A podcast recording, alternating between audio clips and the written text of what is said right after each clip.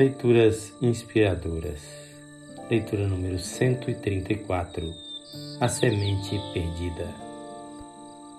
Em Lucas 8, versos 5 e 12, lemos: O semeador saiu a semear.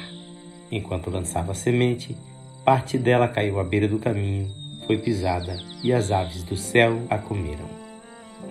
E a explicação de Jesus no verso 12 diz: As que caíram à beira do caminho são os que ouvem, e então vem o diabo e tira a palavra dos seus corações, para que não creiam e não sejam salvos. A semente é a palavra de Deus. Por que o diabo consegue arrebatar a palavra de Deus que é ouvida por alguém?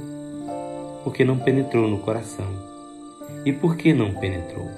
Porque o coração onde ela caiu não estava pronto para recebê-la, porque estava endurecido, fechado, empedernido, e a semente se perdeu. Quantas palavras terão sido perdidas em nossos ouvidos?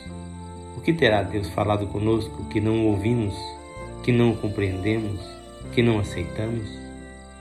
É preciso que o nosso coração seja rasgado, quebrantado, amolecido, para que a palavra de Deus frutifique, para que a compreendamos e pratiquemos.